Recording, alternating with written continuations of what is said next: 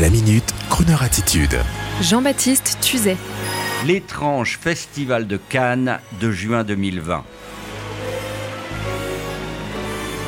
Cet été, le festival de Cannes sera virtuel, vous le savez, pour cas de force majeure. Comme en septembre 1939, à Cannes, devait avoir lieu la première édition du désormais célèbre festival, monté à l'époque pour donner le change à la fameuse Mostra de Venise. Tout était prêt. Louis Lumière devait être président. Christian Jacques, Julien Duvivier, les stars de la réalisation avaient leur film. Et les Américains venaient d'arriver sur un énorme paquebot. Tyrone Power, Gary Cooper, Norma Scherer.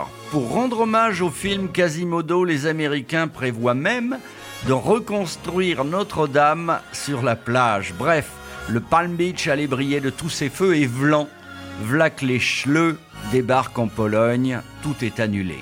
La première édition ne se fera que sept ans plus tard.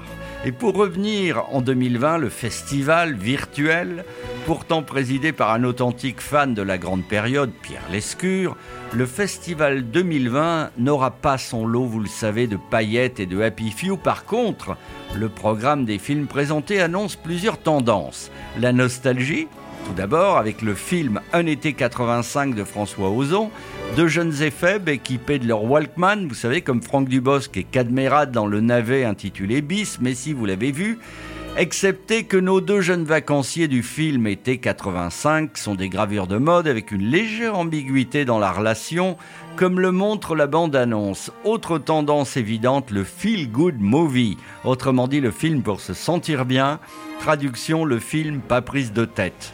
Au moins un présenté avec Cadmerade, et puis deux films présentés de Steve McQueen. Non, ça n'est pas notre Steve McQueen à nous, les quincards, le fan de voitures rapides, le héros de Bullet. Non, le nouveau Steve McQueen, c'est cet honorable réalisateur de couleur, auteur du film 12 Years as a Slave, qui cette année présente deux films, dont un intitulé Mangrove, autour d'un procès de policiers qui harcèlent la communauté black. Apparemment, monsieur Steve McQueen, deuxième du nom, a eu le nez creux, tout en ne sachant pas que son meilleur attaché de presse s'appellerait Donald Trump. Trump et ses tweets censurés par les gaffants. Quelle époque nous vivons Tout cela me donne envie d'entendre, comme ça, soudain, François Chalet. Oh oui, j'aimerais bien entendre François Chalet interviewer Brigitte Bardot en 1956. Bon, époque que je n'ai pas connue du festival, mais qui devait être tellement sympa. Allez, nostalgie. Dans le fond, euh, chère Brigitte, vous n'avez pas très bonne réputation. Est-ce que vous savez ce qu'on vous reproche Vous êtes venu ici pour m'insulter Non, mais pour faire le point, pour que vous puissiez répondre à ceux justement qui ah ne sont bon pas agréables. D'accord. Il faut que je vienne ici pour me défendre, en somme. Pourquoi pas? Profitons-en.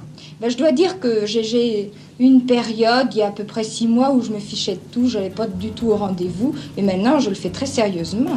Everybody loves my baby, but my baby don't love nobody but me.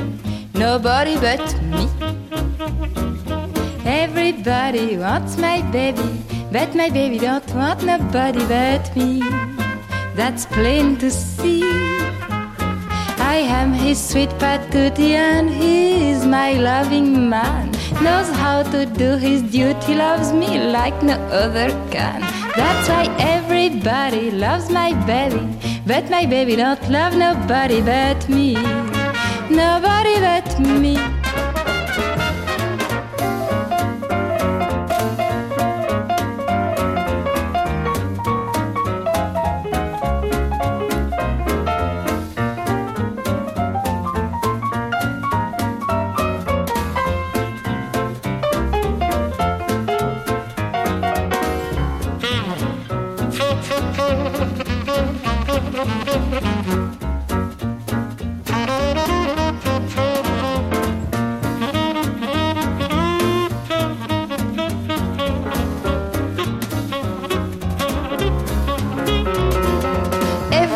Everybody loves my baby, but my baby don't love nobody but me.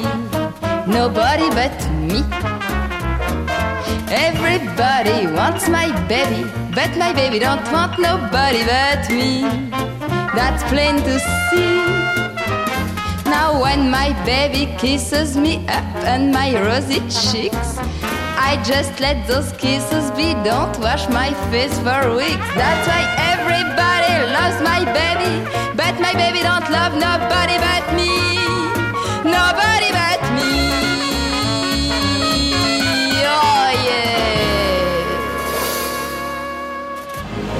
Retrouvez la Minute Crooner Attitude de Jean-Baptiste Tuzet en podcast sur le crooner.fr.